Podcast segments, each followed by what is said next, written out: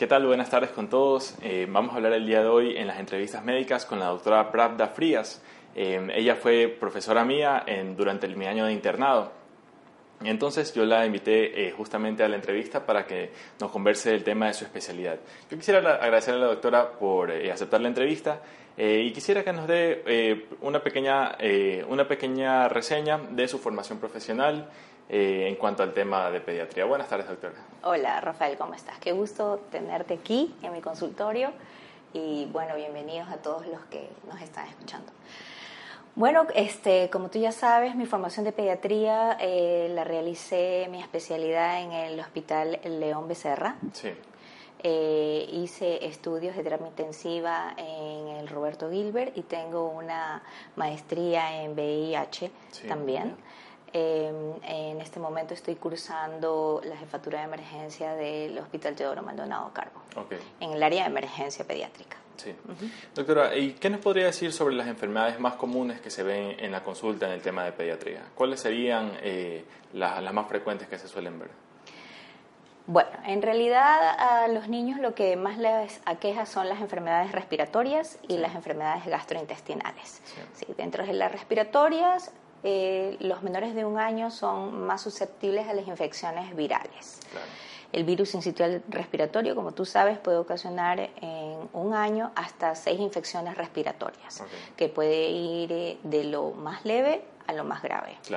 Y después del año, estas infecciones pueden ser mixtas, pueden ser de tipo viral o como pueden ser también de tipos bacterianas. Y aquí se eh, eh, agrega un germen bacteriano, el estreptococo, pues, ¿no? que es dentro de lo más frecuente. Dentro de las gastrointestinales, igual. Los menores de un año habitualmente se infectan por eh, infecciones virales ocasionadas por rotavirus y a medida que van creciendo y a medida que van manipulando su entorno, se van contaminando con parásitos y bacterias. Después del año eh, tenemos mucha incidencia de eh, infecciones eh, intestinales por amebas y yardias, que son parásitos, o también por Echerichia coli Proteus y Salmonella en nuestro medio, que son bacterianas. Claro, justamente nos podría conversar un poco sobre la diferencia entre los virus, las bacterias, los parásitos, porque de pronto puede ser que algunas ocasiones los papás eh, puedan dar un medicamento que en verdad no está indicado para el tipo de agente causal. ¿Nos podría conversar un poco de eso según el agente causal? Ya, yo siempre les digo que eh, estamos acostumbrados a escuchar en cualquier consulta pediátrica, ya sea privada o pública, que cuando a uno le dicen este, tiene un proceso infeccioso viral, significa, no, tranquilo, no pasa nada. No, no es así. Los virus también matan. ¿sí? Entonces debemos darle la, relevancia y la importancia que se merecen. Eh, los virus eh, tienen un proceso de inicio y tienen un término, ¿no, ¿verdad? No podemos cortar el ciclo de incubación de un virus. Las bacterias son agentes que tú puedes controlar con antibióticos. Los virus se manejan con antivirales. Los antibióticos con eh, las infecciones bacterianas con antibióticos y los parásitos, ¿no verdad?, con los antiparasitarios. Por eso es muy importante definir siempre en una consulta cuál es la infección que tiene su hijo, por lo que según las manifestaciones clínicas que tiene, uno puede determinar ese diagnóstico, ¿no verdad? Eh, las infecciones virales habitualmente cursan con procesos de febrícula y fiebre no tan alta, ¿no? Pueden ir eh, febrículas entre 37 grados centígrados hasta 37,8 de temperatura, que nosotros llamamos febrícula, ¿sí? Pueden llegar hasta 38,5 y son manejables las temperaturas. Los procesos bacterianos habitualmente no puedes controlar la temperatura porque hacen picos febriles, hacen mucha fiebre, hacen fiebres de 38, 38,5, 39, hasta 40 de temperatura, que puede hacer que el, niño se descompense, se deteriore, se sienta decaído, se deshidrate, ¿no verdad? Y eh, habitualmente las infecciones por parásitos, hablando de las gastrointestinales, no dan fiebre, sino que van, van a dar más dolor abdominal. Claro, ¿y a qué se refiere, doctora, con controlar la temperatura? ¿Se me ocurre mediante paracetamol o a qué se refiere en este caso? Claro, los niños son muy susceptibles de deshidratarse y descompensarse por muchos factores. Y entre otras cosas, el grito de alarma que hacen los niños, habitualmente cuando están enfermos, es la fiebre, el vómito, la diarrea. ¿Sí? Cuando un niño tiene fiebre, eh, se deshidrata. Entonces, eh, mientras más deshidratación tiene, más fiebre tiene. ¿sí? Entonces, nosotros eh, sugerimos siempre hidratar y controlar la fiebre con medios físicos hasta que puedan acudir donde su médico de cabecera o algún dispensario, centro de salud más cercano, donde podamos pues este, manejarlos de mejor manera con medicina. Claro, ¿y cuáles serían eh, tal vez los signos de alarma que dirían los papás que no puede esperar a ir a una consulta externa, sino que debe ser llevado a la emergencia? Mira, cuando hablamos de una infección respiratoria, tú sabes que las infecciones respiratorias pueden ser altas o bajas. Las infecciones respiratorias eh, eh, en general cursan con lacrimeo, obstrucción nasal, un poquito de moco, nosotros llamamos rinorrea, estornudos, eh, dolor de garganta, ¿no? ¿Verdad? Cuando tú sabes que el paciente se está complicando, cuando la mamá te dice, ¿sabe qué? Estoy escuchando que tiene una, una tos de tarro, ¿sí? Lo que nosotros llamamos en muchos casos un estridor, está roncando, suena muy feo. Eh, cuando la tos es irritativa, constante, que lo lleva al vómito o que lo pone morado, las mamás dicen lo pone morado, o sea, se pone cianótico, o que le ocasiona vómito, ¿sí? Y em, cuando le ves en la piel, por ejemplo, que eh, se lo ve mal perfundido, que se está poniendo este moradito, quizás lila, y cuando tú ves en las eh, gastrointestinales los signos de deshidratación, que habitualmente pueden lucir inicialmente con la mucosa seca, los ojos hundidos, pero de pronto ya ves zonas de resquebrajamiento de la mucosa, zonas de keilitis, eh, también eh, hay em, cianosis de los dedos, ¿sí? somnolencia, decaimiento, inapetencia total, todos esos ya son signos y síntomas de alarma por los cuales tienen que uno estar muy pendiente. Claro. Eh, entonces, si vemos estas, este tipo de manifestaciones, ya deberíamos por un lado ir a la emergencia. Pero ¿qué pasa si es que no vemos ningún tipo de signos ni síntomas como usted menciona? Por ejemplo, ¿cómo podríamos hidratar a nuestro niño si lo vemos que está deshidratado pero no llega a tener signos de alarma? ¿Cómo podría un papá o mamá manejar eso en la casa? Hay muchas sales de rehidratación en el mercado, empezando por las del Ministerio de Salud Pública, ¿no? que se disuelve el sobre de la sal de rehidratación en un litro de agua y tú puedes irlo manejando por onzas. Las hidrataciones uno las manejas por onzas onza, recordando que una onza son 30 centímetros cúbicos, verdad? En el momento en que este, tú estás hidratando a tu niño y ves que no tolera la hidratación, que lo hidratas y que vomita, significa que no estás teniendo una hidratación oral efectiva. Entonces no puedes esperar más de tres o de cuatro horas para tomar una decisión de llevar a tu niño a que sea valorado por un especialista. Claro. ¿Sí? ¿Nos podría hablar sobre las sales de rehidratación oral?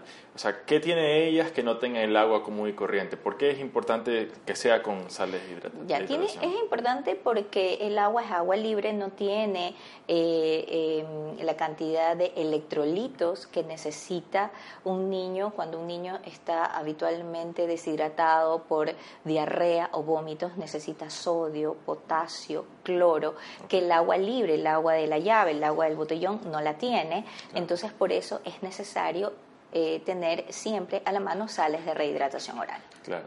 Y doctora, eh, ¿nos podría hablar sobre eh, cuál sería el tratamiento para las enfermedades si, si fueran bacterianas o si fueran por parásitos o si fueran por virus? ¿qué, en, ¿Cómo sería el tratamiento de las enfermedades? Una vez que el médico tiene el diagnóstico que es una infección viral, habitualmente todas las infecciones virales se manejan con reposo, con dieta, con hidratación.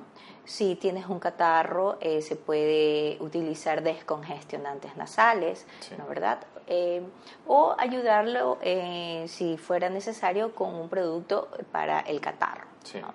Si el médico determina que es un proceso infeccioso bacteriano, hay que determinar, después de la sospecha de cuál es el agente infeccioso que tiene, suministrar el antibiótico. Que puede ir desde un antibiótico muy suave, muy sencillo, hasta otros de mayor complejidad, según la patología que tenga, pues, ¿no? Puede ser que inicialmente puedas tener una infección de garganta simple o estar complicada con una infección de garganta, con una supuración de oído y necesitas utilizar otro antibiótico o por más tiempo. Claro, sí. Y en el caso, eh, ¿nos puede hablar un poco de las infecciones por hongos, si se ven de pronto en alguna población en específico? Eh, ¿Y cómo podemos nosotros determinar que es el caso de una infección de este tipo? Lo que vemos habitualmente en pediatría son las lesiones dérmicas por hongos, lo que nosotros llamamos pitiriasis versicolor, ¿no? Las mamás le dicen, ¿sabe qué? Tengo, mírele la piel, tiene una manchita blanca que tiene un alito por ahí como redondeado y pica mucho.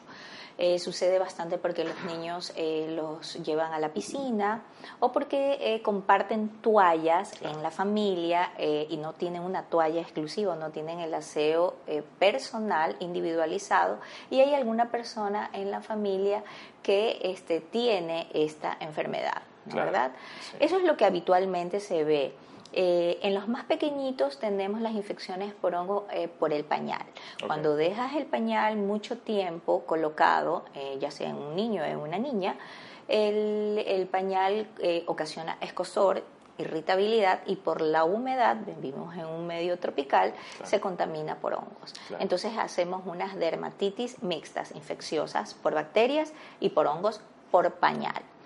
De ahí la tercera eh, la tercera causa podría ser una eh, eh, onicomicosis, ¿no? las uñitas de los pies o las uñitas de los dedos se contaminan por hongos cuando tienen mucho tiempo el zapatito puesto, está muy húmedo, no se lava bien, entonces la uñita del dedo se comienza a poner como que blanquita, un poquito más gruesa, ¿sí? Ah, y eso se puede extender en el resto del cuerpo, ¿no? Porque los niños se manipulan mucho los, los piececitos, entonces se contaminan las manos también y al rascado se van contaminando el cuerpo. Claro. Esta pregunta me la han hecho, doctora. ¿Cuán eh, rígidos debemos ser con el aseo en los niños? Porque por un lado dicen, ah, o sea, el niño por naturaleza va a estar gateando en el piso, va a estar tocando todo.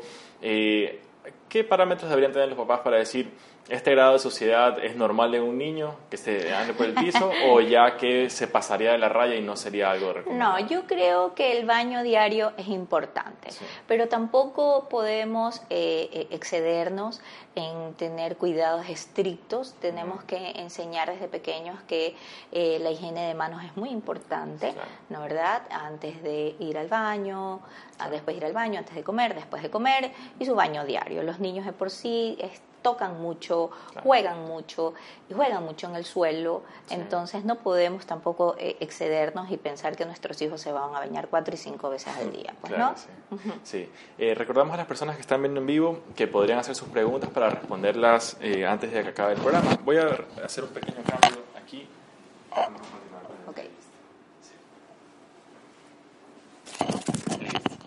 Eh, doctora, le quería preguntar también sobre los probióticos, que se escuchan bastante. Eh, ¿Qué rol tienen los probióticos en la salud de un niño? ¿Cuándo se deben dar? ¿Cuándo de pronto no estarían indicados y las personas igual les dan? podría hablar un poco sobre ese tema? Bueno, te cuento que el tema de los, de los probióticos y de los probióticos no, no es algo de ahora, ¿no? Ya tiene más de una década. Es más, las fórmulas infantiles que se utilizan ahora ya vienen incluidas con probióticos y prebióticos. Eh, los llamados restauradores de la flora intestinal eh, nos han ayudado muchísimo a las últimas dos décadas de profesionales porque eh, antes no contábamos con el apoyo nosotros en realidad lo utilizamos en aquellos pacientes que han tenido problemas gastrointestinales debido a infecciones virales, bacterianas, o por el tema de la utilización de antibióticos o de alguna medicina que se les ha otorgado para poder este, recuperar la flora intestinal. Claro. Y también ese tema de la salud gastrointestinal, otro que se suele, otra situación que se suele ver es el estreñimiento. Eh, ¿cómo un papá se da cuenta de que ya el niño, eh, algo le está pasando con este tema? O sea, ¿es normal? ¿Hasta qué punto hasta qué punto un niño podría estar estreñido y cuándo uno podría darse cuenta de esta situación? Mm, el tema de la constipación, el estreñimiento, lo vemos más en los menores de un año. ¿sí?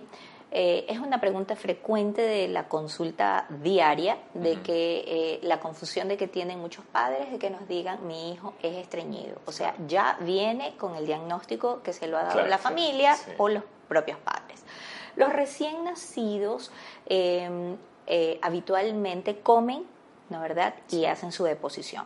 Entonces podríamos tener un recién nacido que si come cada tres horas, podríamos decir que, que hace caca ocho veces al día. Pero recuerde que cada niño es un mundo, ¿sí? Así también se puede esperar que un niño recién nacido no haga su deposición después de dos días y eso no significa que está constipado. La característica de la caca, ¿sí? de la deposición, la consistencia, si esta caca es dura, ¿no verdad? Es como una bolita, el niño puja y hace mucho esfuerzo, entonces usted ve la consistencia de la caca y usted puede decir, ok, algo está pasando con mi hijo. Pero si pasa después de dos días y su hijito no ha hecho deposición, más después de dos días él hace caquita y su caquita es blanda, muy probablemente lo que va a tener es un retardo del vaciamiento gástrico, ¿sí? Que no es un estreñimiento. En el lapso de esos dos días, muchos padres están desesperados. Sí. Y ya les han dado a sus hijos un sinnúmero de productos que empiezan desde los que se hacen en casa ¿no verdad? El agua de ciro las pasas, que eh, les dan lactulosa o les meten la ramita de la cebollita blanca o compran en la farmacia la calillita. Entonces lo ideal sería que visitaran a su pediatra para informarlos más, ¿no verdad? Por supuesto. Eh, doctora, quería preguntarle también sobre el tema de los golpes en la cabeza en los niños. O sea, eh, tal vez es probable que en algún momento de la vida del niño se golpee la cabeza, pero ¿cuándo un papá debe decir esto amerita ir al médico o cuándo es algo que no necesariamente sería de preocuparse? ¿Qué podría decirnos sobre ese tema? Mira, em, todo golpe inquieta a los papás o a, los cuidadores de los niños. Cuando es un golpe en la cabeza y nosotros observamos que el niño em, está somnoliento, vomita o tiene algún tipo de movimiento extraño posterior al golpe, es inmediata la valoración de emergencia. Sí. Hay muchos niños que se golpean la cabeza y, siguen haciendo sus actividades normales, pero uno tiene que observarlos, ¿no verdad? Dentro de las próximas dos o tres horas, porque han habido pacientes que se han golpeado la cabeza y después de dos, tres, seis horas recién han, eh, comenzado a manifestar eh, dolores de cabeza o han mm. comenzado a vomitar, ¿no verdad? Entonces siempre después de un golpe de, la cabeza uno tiene que observar. ¿sí? Este mito de que no lo dejes dormir, que utilizaban antes mucho las abuelitas, es más para valorar al niño porque un ah, niño dormido no lo puedes valorar si tiene un movimiento extraño, si vira los ojos para atrás, ¿no verdad? Es más que nada por eso. Pero a veces las mamás me dicen, no lo dejes dormir porque si lo dejas dormir ya no se va a despertar nunca más. No, eso no es cierto. Listo, eso también es, yo también lo he escuchado. Y que eh, en la casa, cuando uno, digamos, va a ser papá pronto, ¿Qué medidas de seguridad podría tener en su casa para evitar en la medida de lo posible este tipo de accidentes, sea de golpes o de pronto los niños que meten en el enchufe algún objeto eléctrico? ¿Qué tipo de seguridades usted consideraría que se podría tener en una casa? Mira, Rafael, aunque no me lo creas, la consulta está, es muy frecuente eh, visitada eh, porque los, a los niños les caen encima electrodomésticos. Sí, hemos tenido desde que les caen encima televisores, que no entiendo cómo le puede caer un televisor a un niño, pero son accidentes y suceden. ¿no verdad? O niños que se han subido a los mesones de las cocinas, ¿sí? Y también el tema de los andadores. Los niños se ruedan las escaleras cuando los ponen en andador. Entonces se pierde la visibilidad del niño un par de segundos y cuando ya te das cuenta, los niños se rodaron las escaleras. Entonces, pues ante eso, que es lo más frecuente, nosotros tenemos que tomar las, las medidas necesarias. Si usted tiene una casa que tiene dos pisos y donde usted tiene, cuida a su niño en la parte de arriba, ustedes tienen que poner pues el cerramiento para que el niño no cruce a las escaleras, ¿no verdad? O empotrar bien sus eh, electrodomésticos, sus televisores, no dejar nada al alcance de los niños. Sí. Eh, doctora, y también le quería preguntar, este tema yo lo vi, le comenté en su consulta, cuando los niños, ¿hasta qué edad deberían tener un pañal? Eh, ¿Hasta qué edad deberían usar el pañal? ¿Y qué pasa si es que de pronto se extiende este periodo? ¿Qué tipo de, cómo, cómo sería el desarrollo de los niños en este sentido? Ya, mira, el control de los esfínteres de los niños empieza a partir de los dos años y culmina entre los tres años y los tres años y medio, ¿sí? Es, un proceso que uno tiene que comenzar a trabajar, sí. Es una maduración, así como es una maduración anatómica que tiene el niño, es una maduración del entorno. Yo no puedo este, esperar que mi hijo madure corporalmente si yo no lo ayudo también a madurar en el entorno. Entonces, a partir de los dos, entre los dos y los tres años, eh, el porcentaje de niños que ha alcanzado eh, ya controlar sus esfínteres está entre el 50 y el 75%. Después de los dos años uno tiene que comenzar a trabajar en retirar el pañal. es un trabajo, es un proceso. No le digo sáquele el pañal y ya nunca más se lo ponga. No, pero usted tiene que comenzar a decirle que a enseñarle a utilizar la vacinilla, ¿no? Porque como ya tú sabes, lo que primero controla en los niños es eh, el esfínter para hacer caca. Luego eh, para hacer pipi en la mañana y luego pipi en la noche. Entonces, una vez que nosotros hemos controlado ya para hacer caca, que usted tiene que enseñarle, usted quiere ir al baño, usted quiere hacer caca de la manera que la mamá le quiere explicar, entonces vamos trabajando con el pañal. Pero el pañal está ligado a la ingesta del biberón si usted hasta los dos años ha acostumbrado a su hijo a tomar cuatro, cinco, seis, siete, ocho biberones al día, no es correcto porque no lo ha ayudado tampoco en la etapa de la alimentación. Porque para los dos años, mejor dicho, para el año, usted debió haberle enseñado ya a su hijo que tenía que comenzar a comer ya de toda la, la, pirámide alimenticia, ¿no verdad? Mucho más para los dos años. El niño debe comer mucho más, hacer sus tres comidas, hacer sus dos piqueos y debería haber dejado ya el biberón. Mientras menos biberón, estoy hablando de recipiente, porque ellos se acostumbran mucho al tema de succión, tomar biberón mantiene el reflejo de succión, ¿sí? Y yo ya no quiero que un niño de 2, 3, 4, 5, 6, 7 años succione, yo quiero que mastique. La consulta habitual en pediatría es que mi hijo no come a las 4 años. ¿Y por qué no come? ¿Toma teta? Sí, toma teta.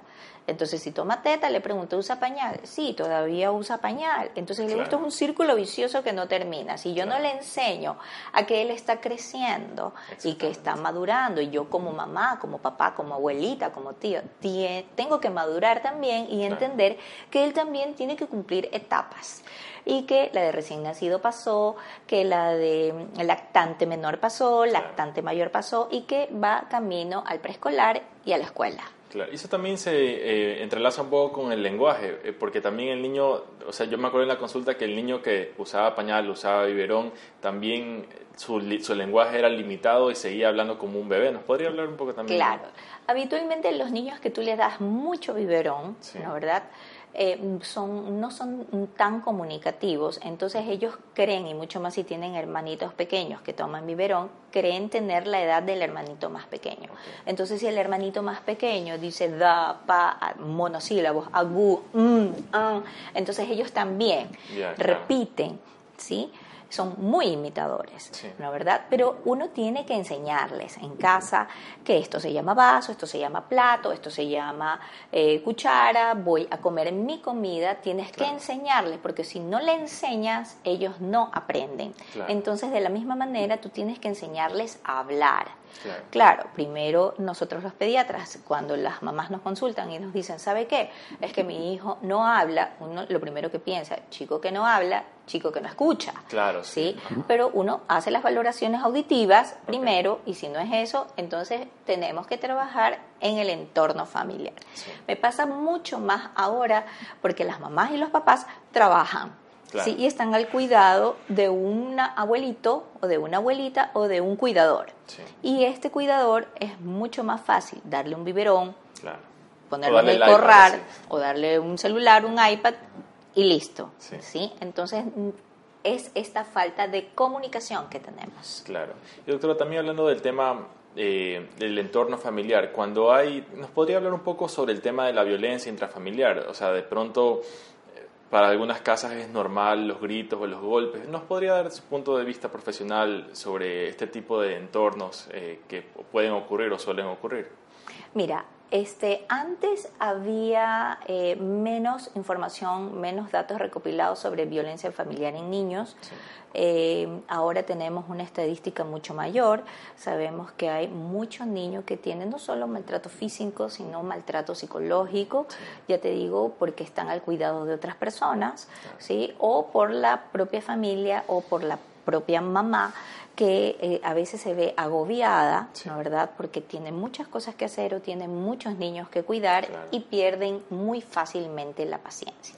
Entonces es más fácil a un niño que, eh, que no comió algo porque no le gustó o porque está enfermo, darle un golpe en la boca o porque llora mucho lanzarlo por, por un lado, es bastante habitual.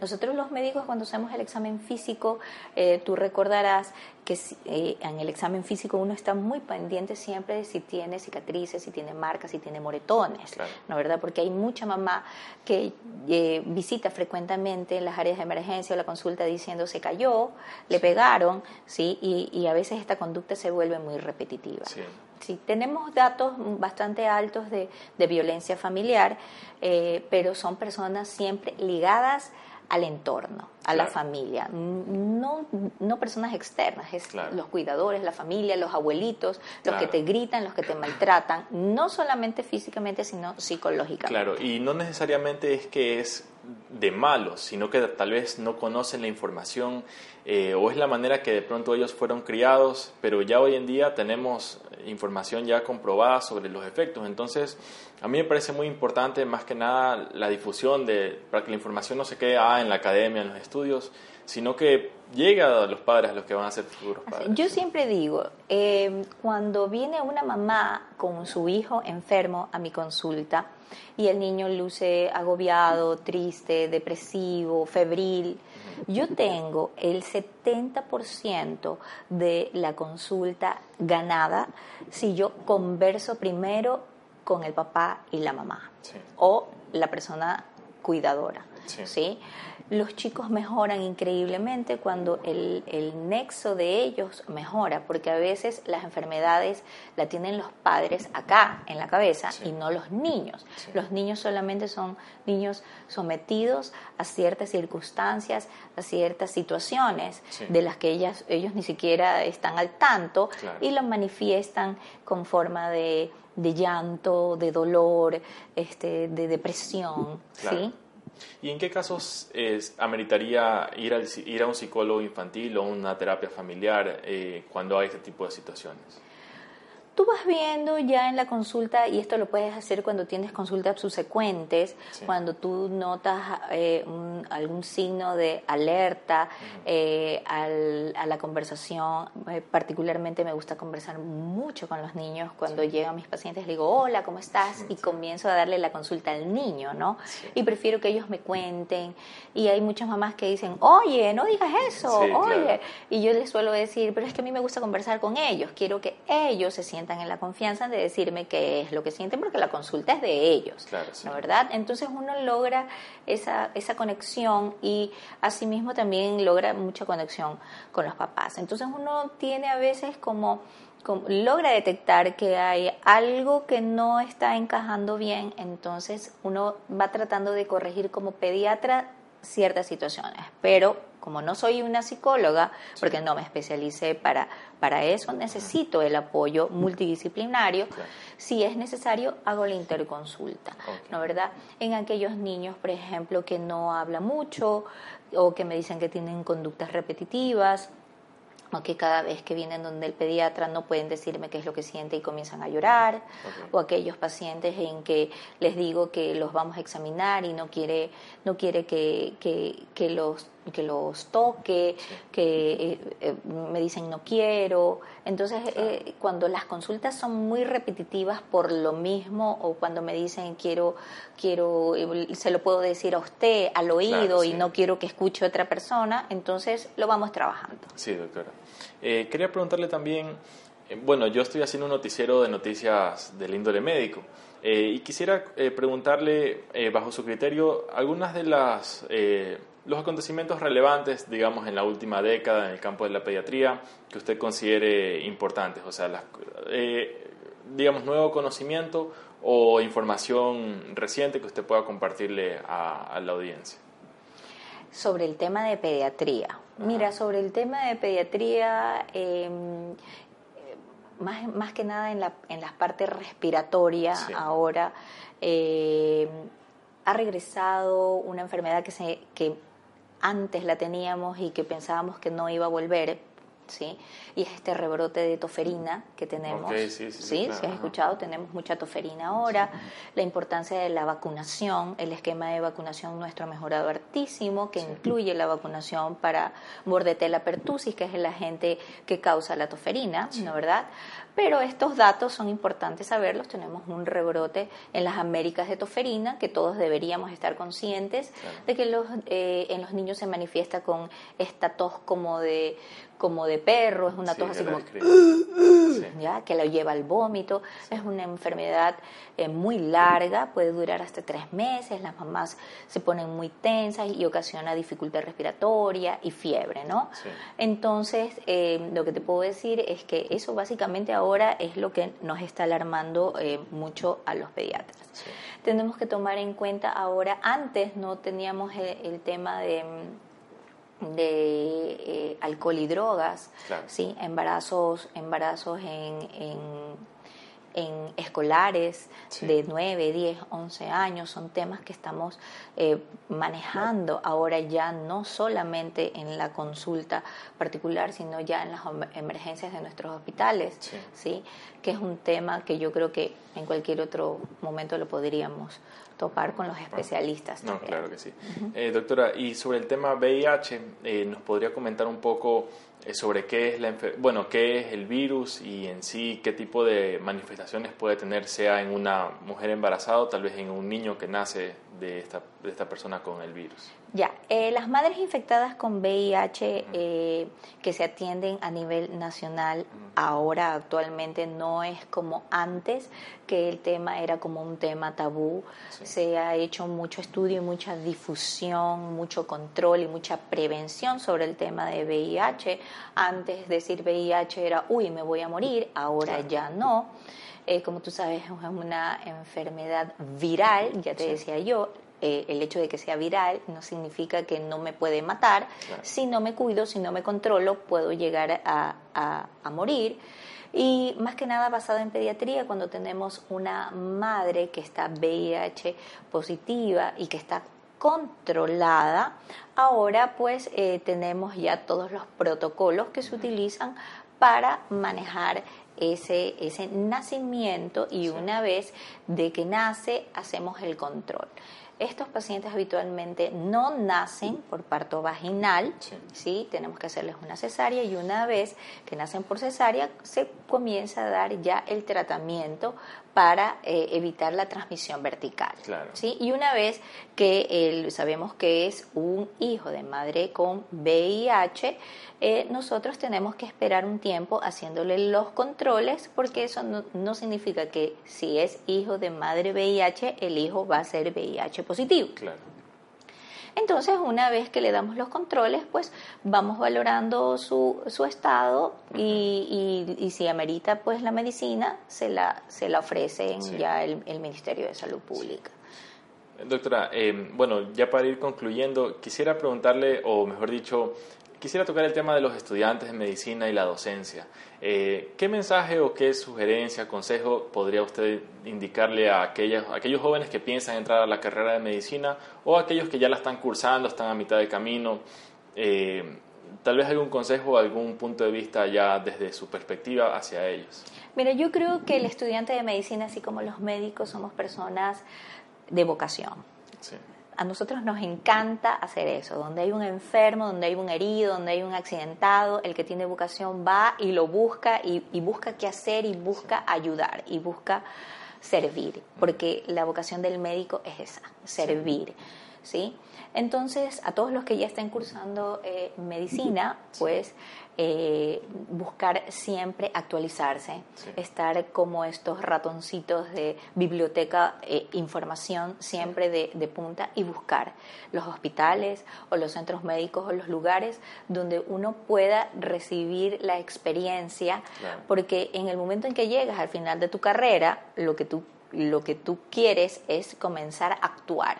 Pero si no lo has hecho en el transcurso de los seis años que estuviste en medicina, porque tú tienes que buscarlo, ¿no verdad? Nadie se te va a negar a ayudarte, a decirte, este, ven, yo te ayudo a que pongas una sonda, ven, o sea, nadie se te va a negar. Pero tú tienes que buscarlo, tú tienes que estar, si te gusta, tienes que buscarlo. Entonces tienes que estudiar, prepararte y no doblegarte jamás. Yo sé que a veces uno está muy cansado, que a veces como que sufre muchas decepciones, como que este, uno dice ya no puedo más, pero todos podemos. Todos podemos. Todos podemos y, y, cuando lo logramos es maravilloso. Eh, yo le quedo muy agradecido, doctora, eh, por, por, la entrevista, por la información que nos ha, eh, que nos ha compartido sobre su tema de especialidad. de pronto, si quisiera dar su número de contacto para las personas que quieran ponerse bajo la consulta de usted, ¿dónde la podrían encontrar? Bueno, yo les doy el número de mi contacto del Centro Médico Pediátrico, que lo tenemos acá en el sur, en Bolivia 805 Inoguchi. Es el 6015-241. Sí, pueden llamar a partir de las nueve y media de la mañana estoy gustosa de atenderlos, de sacarlos de alguna duda. Eh, y si quieren alguna consulta conmigo, pues aquí estoy a las órdenes. Listo. Muchísimas gracias, doctora. Eh, gracias, a ti, Rafael. Sí, y gracias a todos quienes nos han visto. Eh, recuerden que estos episodios pueden encontrarlos en el video, en formato video, en YouTube y en Facebook, y también en formato audio en las aplicaciones podcast para iOS, para iPhone, o en la aplicación iBooks en Android. Eh, muchas gracias doctora y nos estamos viendo en un siguiente episodio. Gracias a ti.